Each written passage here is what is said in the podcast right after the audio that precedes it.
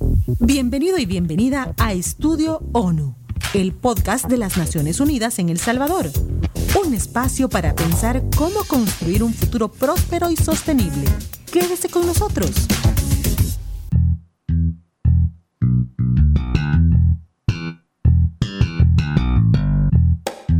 Nuevamente, bienvenidos a su espacio para pensar cómo construir un futuro próspero y sostenible. Bienvenidos a Estudio ONU. Este podcast es presentado por Naciones Unidas El Salvador.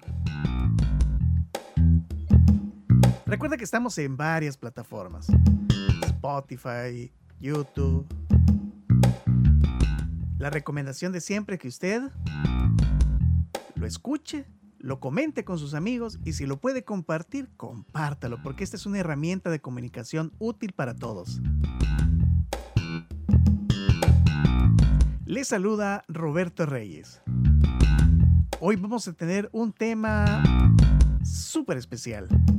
Vamos a hablar del triple nexo, asistencia humanitaria, desarrollo, paz. Para eso nos acompaña Rafael Guillén, oficial de programas del Programa Mundial de Alimentos de las Naciones Unidas. Gracias, Rafael, por acompañarnos. Con mucho gusto, Roberto. Encantado y a la orden. Ok, iniciamos. ¿A qué se refieren cuando hablan del triple nexo? ¿En qué consiste esto? Bien, lo del triple nexus, eh, resumido, es el vínculo que existe entre la ayuda humanitaria, el desarrollo y los procesos de construcción de paz. Eh, es realmente podrá parecer muy novedoso, eh, tal vez totalmente nuevo para algunas personas, pero digamos algo que anteriormente ya se hablaba del, doble nexus eh, entre el vínculo que se podía hacer entre la ayuda humanitaria y el desarrollo. Más recientemente, eh, el secretario general de Naciones Unidas, don Antonio Guterres, también ha insistido en que debe de agregarse un tercero y que es lo relacionado a la construcción de paz. Entonces ahora hablamos del triple nexus y es todas esas interrelaciones que hay entre la ayuda humanitaria, el desarrollo y los procesos de construcción de paz. A ver, ¿cuál ha sido la experiencia del Programa Mundial de Alimentos en el trabajo de adaptación al cambio climático, de resiliencia con pequeños productores y productoras? Bien, eh, nosotros, la verdad que eh, PMA por años ha ejecutado bastantes actividades relacionadas a los temas de adaptación al cambio climático y resiliencia.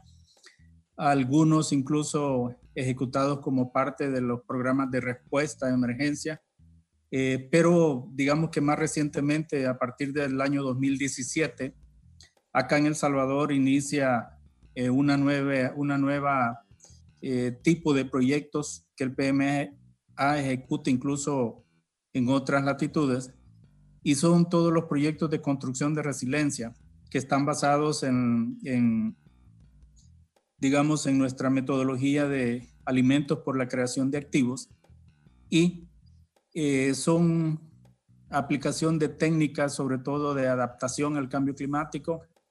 Y, acá sí hacer un poco la diferencia, que nosotros nos enfocamos a trabajar en adaptación al cambio climático y no en mitigación.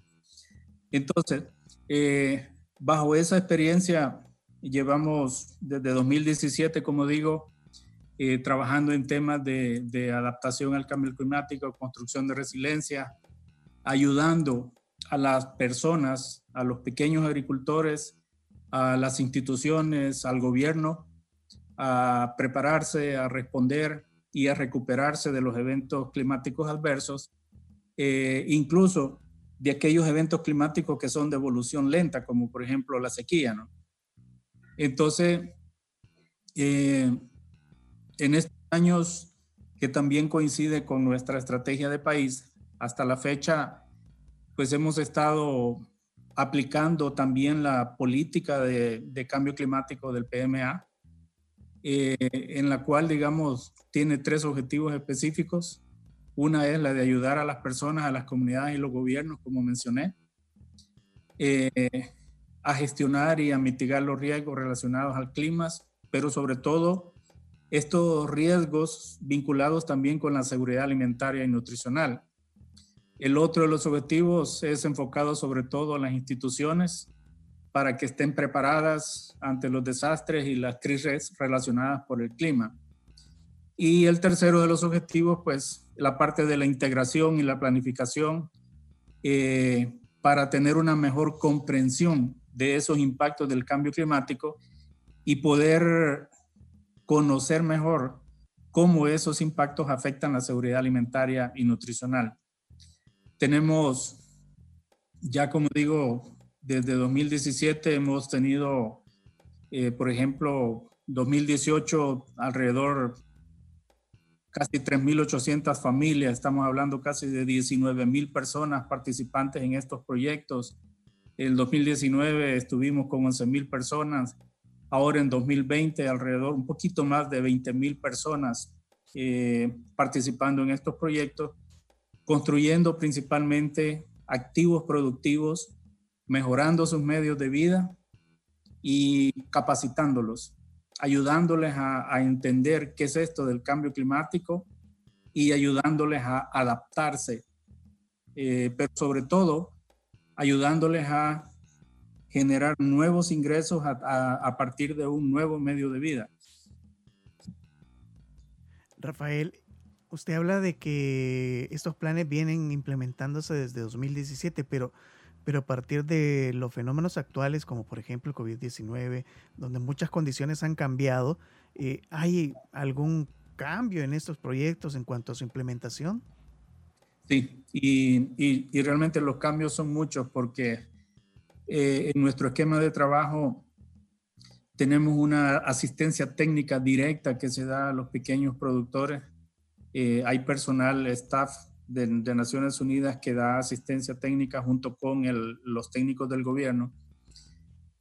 Y de veras que eso ahora va a tener que cambiar mucho porque el, tema de las restricciones, de que hay que guardar un distanciamiento, que no hay que eh, convocar, digamos, demasiada gente a estar juntos, todo eso va a tener bastante impacto eh, a nivel general en la ejecución, creo que de todas las actividades y todos los proyectos, ¿no?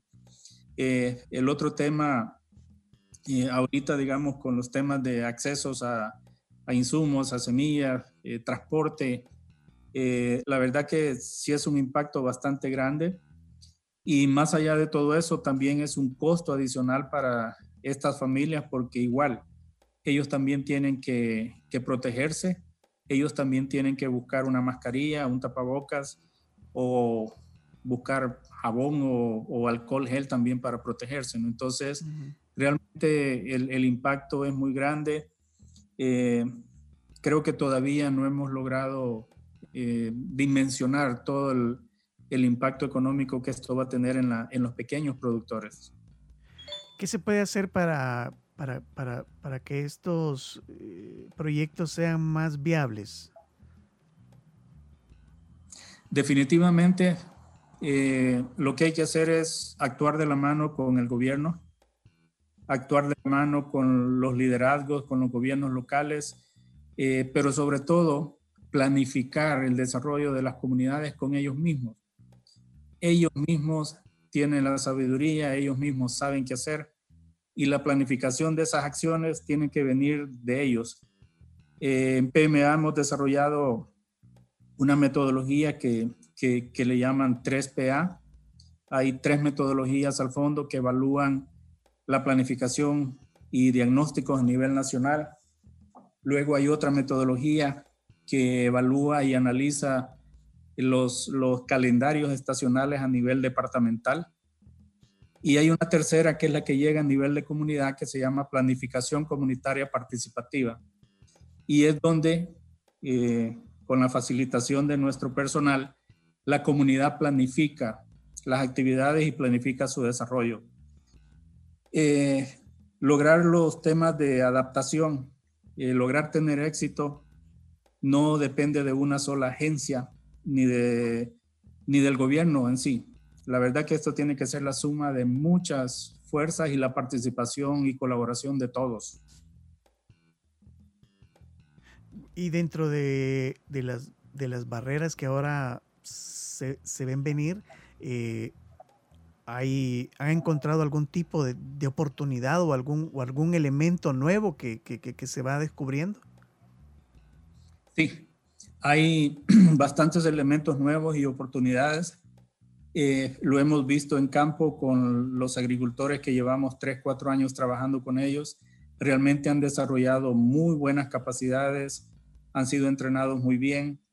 Eh, ellos mismos creo que no se consideraban que podían desarrollar esas capacidades. Eh, tienen el potencial, por ejemplo, de producir hortalizas de muy buena calidad, me atrevería a decir de primera calidad. por otro lado, eh, hay oportunidades incluso para ellos eh, que a veces nosotros nos quedamos limitados y pensamos que ellos no lo pueden hacer, pero por ejemplo en el tema de comercialización, eh, hemos visto ejemplos, por ejemplo en Morazán, en San Miguel, pequeños productores que, que, venden ya su producción utilizando redes sociales, ¿no? Hay quienes venden ya por WhatsApp o venden por, por Facebook entonces, hay oportunidades no solamente en un solo medio de vida, sino eh, eh, diversificar también los medios de vida de, estos pequeños agricultores. Eh, ellos han demostrado que sí realmente son muy inteligentes, son muy capaces y pueden asumir retos muy grandes, que como por ejemplo trabajar en invernaderos o, operarlos y, sacarlos adelante. Entonces, hay bastantes nichos eh, que se pueden, digamos, explorar en este, en este caso. Hay algo que en PMA sí estamos ahorita trabajando desde hace varios años y es una oportunidad también de eh, lograr instaurar en El Salvador el tema de los microseguros para los pequeños productores un microseguro que les proteja de, un impacto, que les proteja de la pérdida total de sus cultivos cuando hay, por ejemplo, una sequía, una inundación o, u otro impacto. Entonces hay, hay varias, varios espacios, varias oportunidades eh, que se han identificado y que, y que sí pueden, son factibles, que se puedan lograr. Lo más importante de todo es la seguridad de que en el corredor seco se puede producir utilizando la tecnología apropiada y, y, muchas veces no es ni que sea demasiado caro.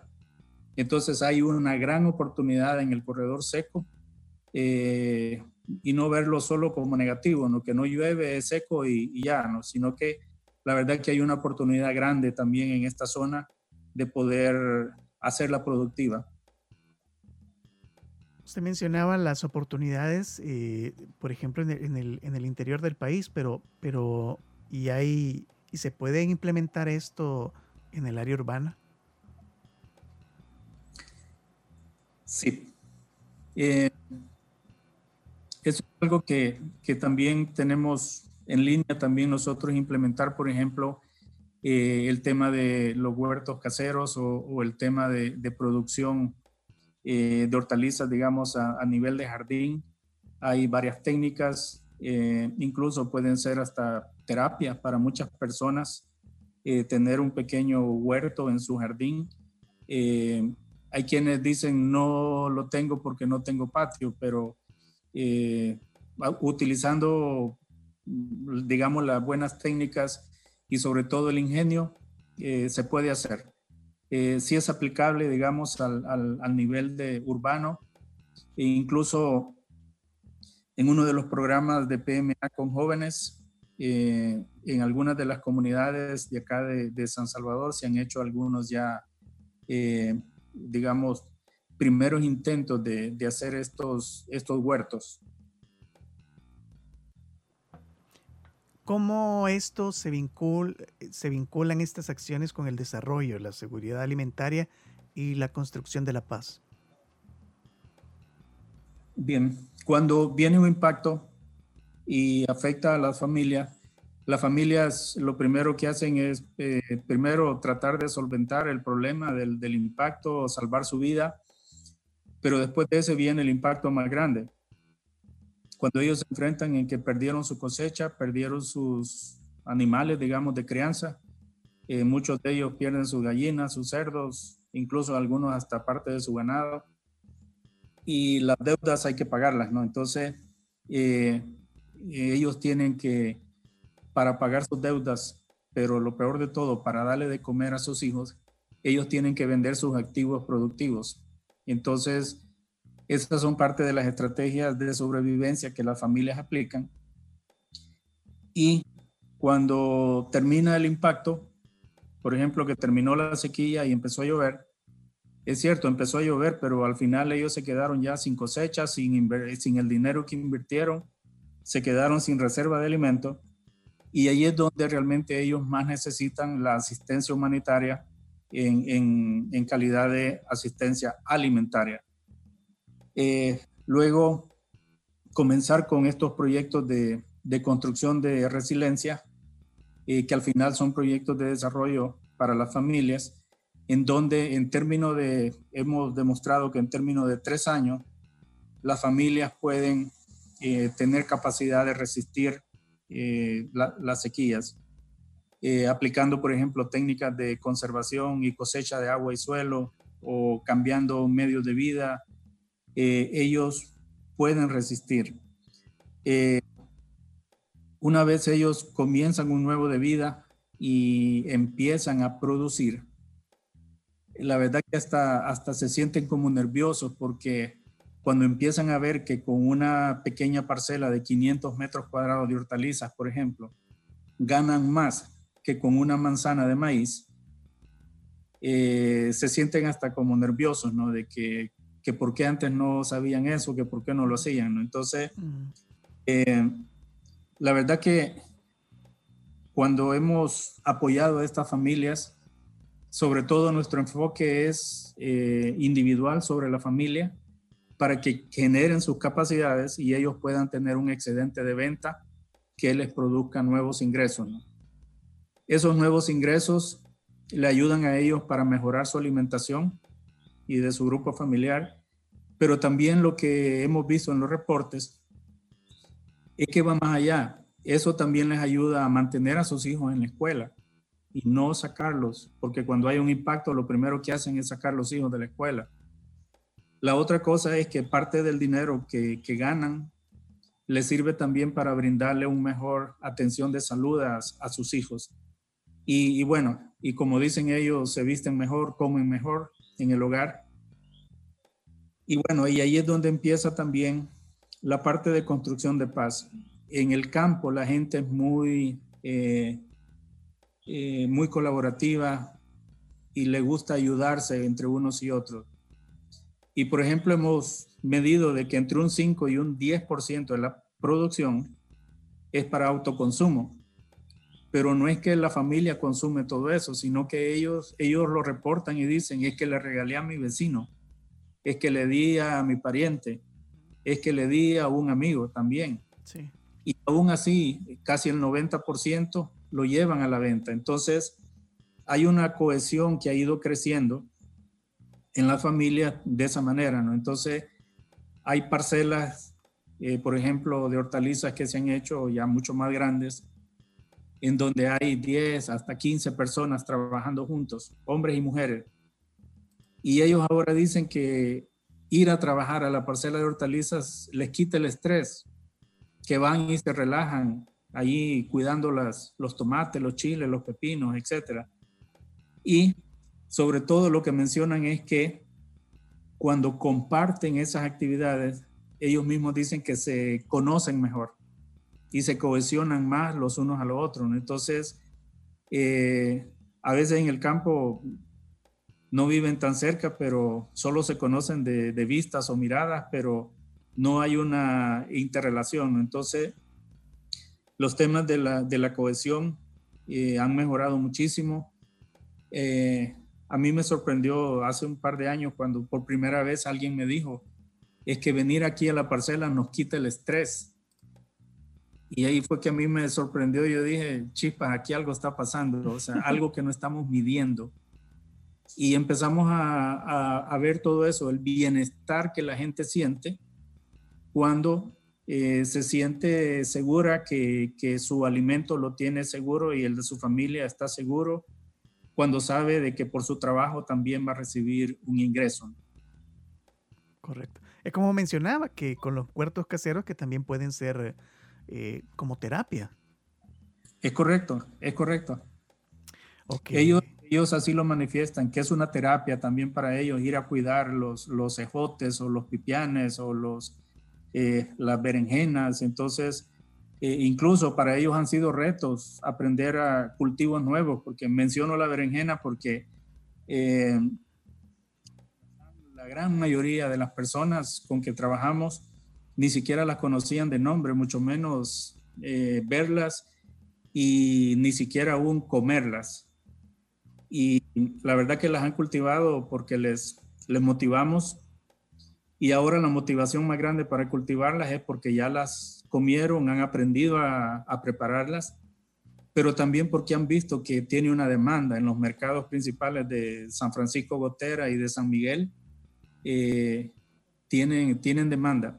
Entonces, ahora lo siembran también porque ven que es, es, es un negocio, ¿no? Excelente. Bueno, las oportunidades ahí están. Solo es de aprovecharlas. Sí, eso, eso es muy cierto.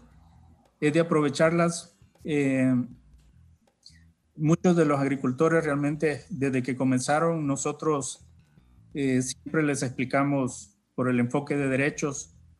Eh, al inicio de los proyectos les explicamos cuáles van a ser sus, sus beneficios que van a recibir pero también les explicamos cuáles son sus obligaciones y sus responsabilidades. Todo lo que les he hablado lo construyen ellos con sus propias manos. Aquí no se les paga nada, eh, ellos lo desarrollan todo y eso al final también les crea ese sentido de apropiación, porque saben que es algo que les costó y es algo que han aprendido a hacerlo por sí mismos. Claro, con una asistencia técnica, ¿no? Entonces la gente aprende a valorar mucho más cuando, cuando ellos mismos lo hacen. Correcto. Bueno, él es Rafael Guillén, oficial de programas del Programa Mundial de Alimentos de Naciones Unidas. Excelente charla. Muchas gracias, Rafael. Con mucho gusto. A la orden. Bueno, recuerde que este es Estudio ONU, su espacio para pensar cómo construir un futuro próspero y sostenible. Recuerde, quédese en casa y no se quede con nosotros. Compártanos con todos sus amigos porque recuerde que este es una herramienta de comunicación para todos. Les acompañó Roberto Reyes. Recuerde que Estudio ONU, el podcast de las Naciones Unidas en El Salvador, está alojado en varias plataformas y busca ser una herramienta para la reconstrucción social y económica. Recomiende cada capítulo y suscríbase a nuestros canales en Spotify y YouTube. Búsquenos como Estudio ONU El Salvador. Pensemos en un futuro próspero y sostenible. Pensemos en cómo hacerlo realidad. En Estudio ONU, el podcast de las Naciones Unidas en El Salvador, nuestro tema esta semana será Respuesta socioeconómica. Estudio ONU, el podcast donde pensamos en un futuro próspero y sostenible. Está disponible en Spotify y YouTube. Síguenos y recomiéndenos.